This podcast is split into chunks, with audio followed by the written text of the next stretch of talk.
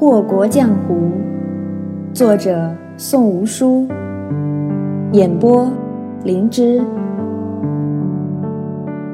第二章：午夜又惊魂。日上三竿，小二在天子一号房门口等得脖子都酸了，也不见九姨出来，犹豫着推门进去，却见得屋内空无一人。想到昨天满爷催房钱的情状，立刻跳起来就往账房处奔去。满爷，满爷，不好啦！老远就听见咋咋呼呼的大叫声，钱满出来账房就被那小二撞了个满怀。大中午的叫什么叫？钱满摸了摸被撞的肚子，张嘴便是一阵数落。我满爷开的是长安第一客栈，你这么大呼小叫的，别惊了我鼎华居的客人，砸了我鼎华居的招牌。那小二也管不了许多，钻了个前门喘气的空，道：“哎，满爷，九姑娘不见了。”什么？前门本来还想接着数落，听清小二的话，立刻朝着天字楼奔过去了。一开门。果然人不在，钱满看了看四周摆设，转过身来对着小二又是劈头盖脸一顿臭骂：“你眼瞎了吗？他的宝贝碧玉盘、翡翠枕、紫玉香炉、如窑茶盏、红泥小炉一样没少，不就是一晚上没回来吗？急什么急呀？”九姑娘最在意的，除了她自己的小命，便是这一屋子的宝贝。这些东西有些的确是难得一见的珍宝，可有些不过是家常使用的器具。然不管是哪一样，谁要是未经九姑娘允许乱碰，结局唯剩一字：死。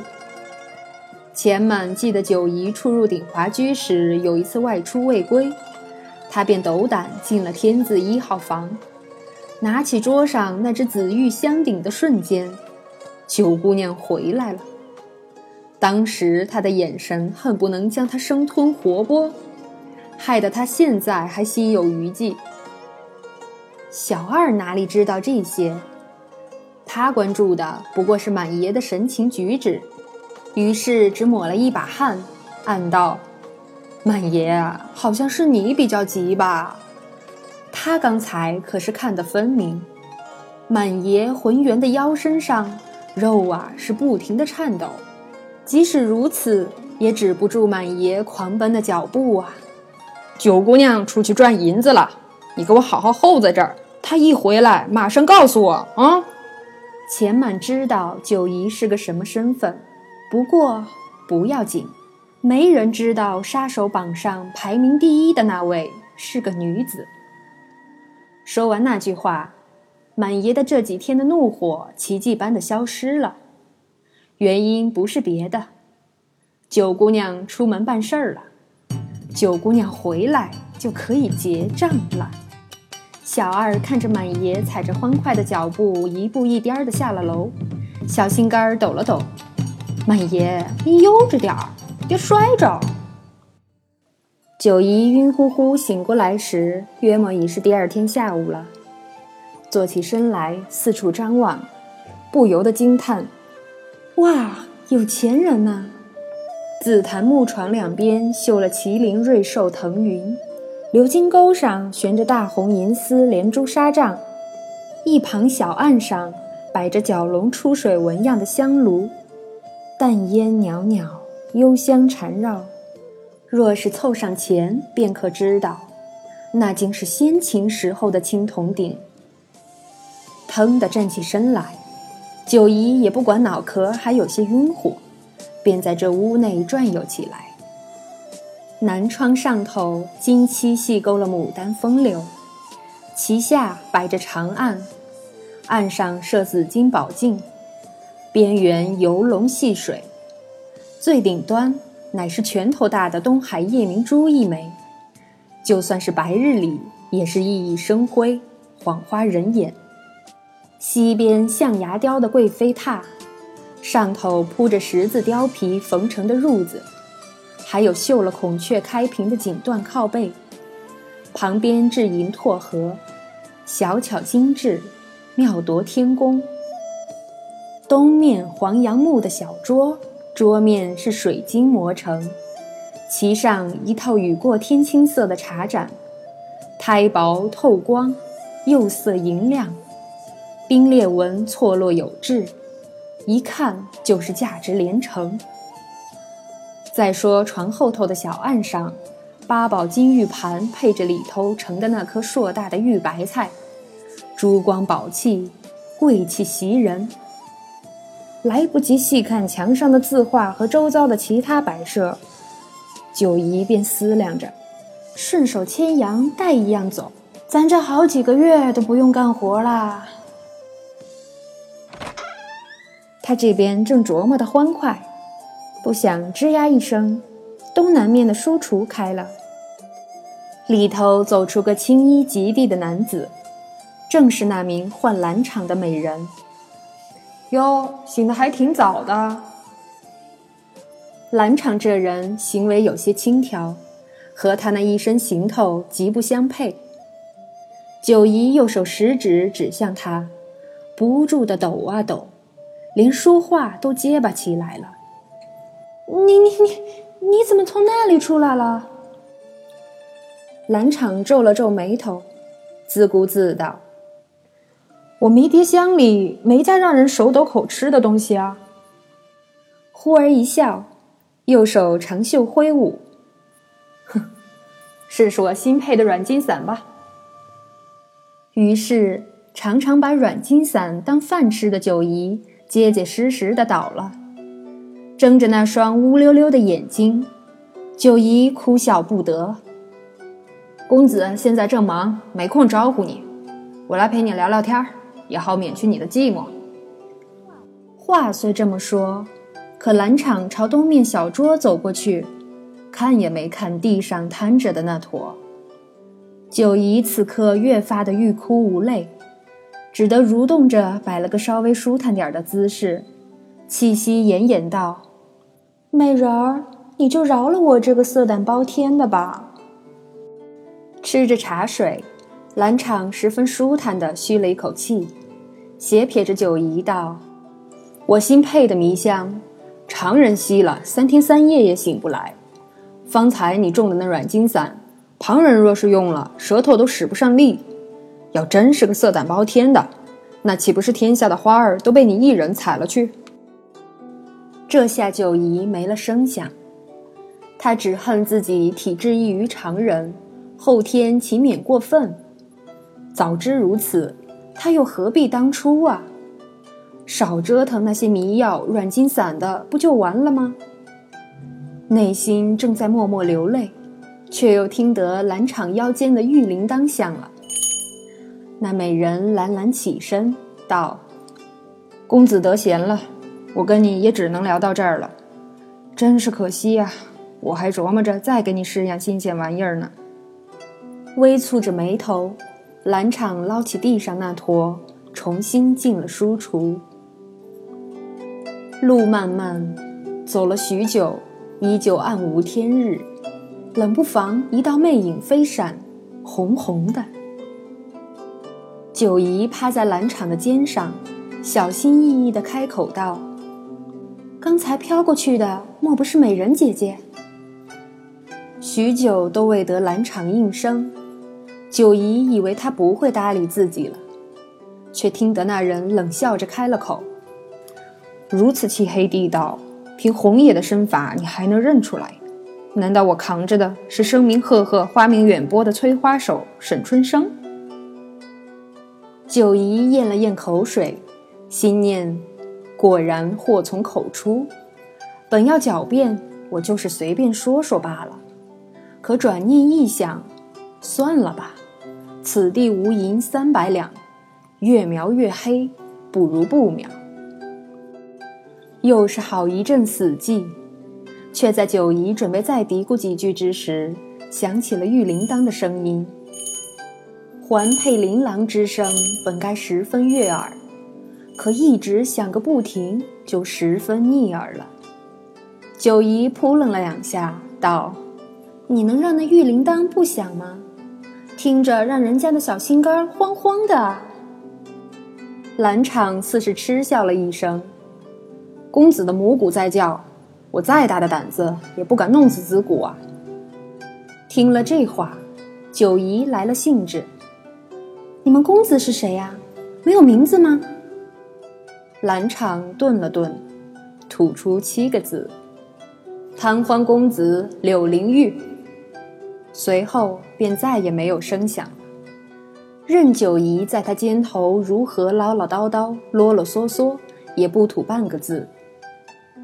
他虽是走得极稳，可毕竟没有武功，再加上肩头还扛着一坨软泥样的人，走着走着也就累了，一边喘气一边走着，就是一声不吭。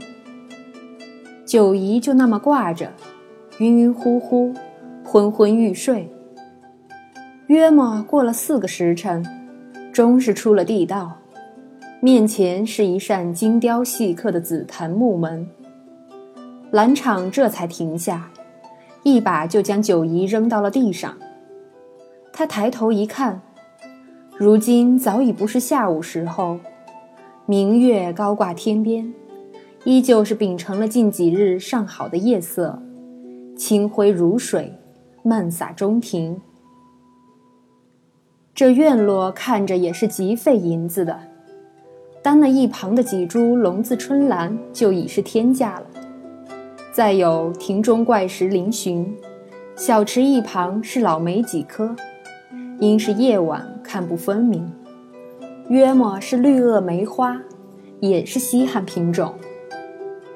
夜风送香，似是菊花芬芳。九姨朝那风口看去。眼睛都直了，十丈垂帘呐，长势如此之好，实在是举世罕有啊！又听得竹叶声沙沙入耳，莫非是凤尾竹？当下九姨便知道这单生意接的有多么的不划算了。那人的命就是两百万两黄金也不一定买得起呀。不过。既然接了，那便再观望观望吧。蓝场十分恭敬地叩了三下门框，轻重缓急皆是拿捏好了的。如是便听得十分冷清的两个字：“进来。”于是九姨就被拎着进了房门。一入室内，九姨心头的那份后悔便又加深了几分。这屋子里摆设什么的都十分简单，但你若是因此而觉得这是个陋室，那便大大的错了。只那老旧的破门槛，细看了去，乃是玳瑁拼接而成，看似如同朽木，实则年代久远。照着九姨的想法，这屋子的主人怕是极其内敛。所在之地不显山不漏水，却真真是富贵至极，继而返璞归真。把他领到我跟前来。靛青色的半旧锦缎软帘后头飘出一句冷语，悦耳却不宜人。九姨瞧见那软帘后头的情状，顿时吸了一口凉气。屋里有四个人，三男一女。男子不消说，皆是衣冠整齐，神情也甚是平静温和。左边的男子站着照看一旁的香炉，右边的男子看着面前的五弦琴，一动不动，而中间的男子懒懒地靠在太师椅上，约莫就是正主柳灵玉了。而那女子可就是截然不同的模样了。赤身裸体被高挂在房梁上，雪白的身子时而晃荡几下，叫九姨这个女子都忍不住吞咽了几下口水。柳灵玉指了指侧旁的那张太师椅，九姨就被蓝场安置在了上头。一旁的香炉里燃着一块黑乎乎的东西，九姨轻嗅了一下。方才那颗只平静了少许的心，又扑通乱跳，犹如擂鼓了。合欢散加玫瑰精油进了的沉香木，乖乖，今天夜里赶上调教厨了不成？虽是见九姨进来了，而柳灵玉却是除了他进门的时候扫了一眼外，便彻底无视了这个大活人，眼睛注视着那一丝不挂的女子，道：“今日本公子来了客人，不想费太多时候在你身上。”我再问你最后一次，荣英，这身你是卖还是不卖？想必那名唤荣英的女子已是被吊着许久，身上虽没有伤，却几乎说不出话来，只白了柳灵玉一眼，便又垂下头去。柳灵玉也不恼，凉薄道：“不就是贞操吗？你若是受得住。”我卖身契白给你，再奉送千两白银。说罢，朝屏风后唤了一声，就见眉庄闪了出来。眉庄将颈间绕着的竹叶青取了下来，拿在手里，小心翼翼地放到了荣英身上。那青绿的蛇身立刻就缠上了荣英，杏子吞吐之间传出丝丝的声响。与此同时，柳灵玉朝右边的男子道：“菊让，开始吧。”菊让伸出双手，九姨这才看清他黄衫的袖子上滚边皆是金菊，但见得素手弹拨，悠扬琴音入耳，很是动听。九姨本可惬意听琴，可一不小心看向容音。立刻恶心的胃中翻江倒海，就差口吐酸水了。竹叶青闻乐起舞，在容音雪白的胴体上游移款摆，从脚踝到大腿，继而到那饱满高耸的肌肤，再缠上那纤细的脖子，杏子舔弄着容音的肌肤，好生恶心。这时，柳灵玉又看了看左边的男子，道：“竹芒香味还不够。”顷刻，香木被一杆玉竹挑起，香烟弥漫。那边容音已是被撩得呻吟不止，挂着的一条白肉和着青绿蛇身一并扭动着，而那张俏丽脸孔上半是惊恐，半是欢愉。九姨已是起了浑身的鸡皮疙瘩，体内软筋散已是慢慢失了效用。可他左看看，右看看，愣是没敢乱动。这般淫迷场景，在场几位男子皆是面沉如水，跟死人没有什么差别。而许久之后，柳灵玉道：“不是我让你不快活。”本公子花了银子买你来，为的可不是看你要死要活。止住了菊让的琴声，柳灵玉出手就将荣英身上的竹叶青吸到了手里，一边把玩一边道：“若不是你如今是处子之身，你可知眉庄的这条竹叶青现下在你身上的哪处？”荣英浑身一颤，夹紧了双腿。似是十分畏惧，却依旧没有服软。柳灵玉点点头，道：“你这副皮囊甚好，就是太干净了。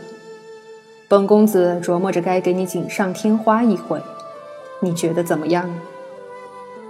不顾容音一个劲儿的摇头，柳灵玉闲闲起身，拿起一旁早就备好的绣花针和银线。就朝他走了过来，在他跟前站定。柳灵玉侧手思忖道：“你说我是在你这细皮嫩肉的脖颈上绣白眉映雪呢，还是绣银河弄月？”说着一招手，竹芒便站了出来。绿衣而身材修长的男子撩起袖子，露出精瘦的胳膊。上头是绿竹听风，丝线嵌入骨肉，虽是精致，却叫看者胆寒。柳灵玉问向荣英，神情很是坦荡：“要不你自己说，本公子绣工还不错，顷刻便可大功告成。”等了许久，不见荣英之声，柳灵玉长叹一口气，道：“你既不选。”那本公子就按自己的意思办了。说着，那绣花针便要刺向荣英。荣英立时哭了出来，抽抽搭搭道：“我卖，我卖！”梨花带雨的美人，哭得浑身颤抖。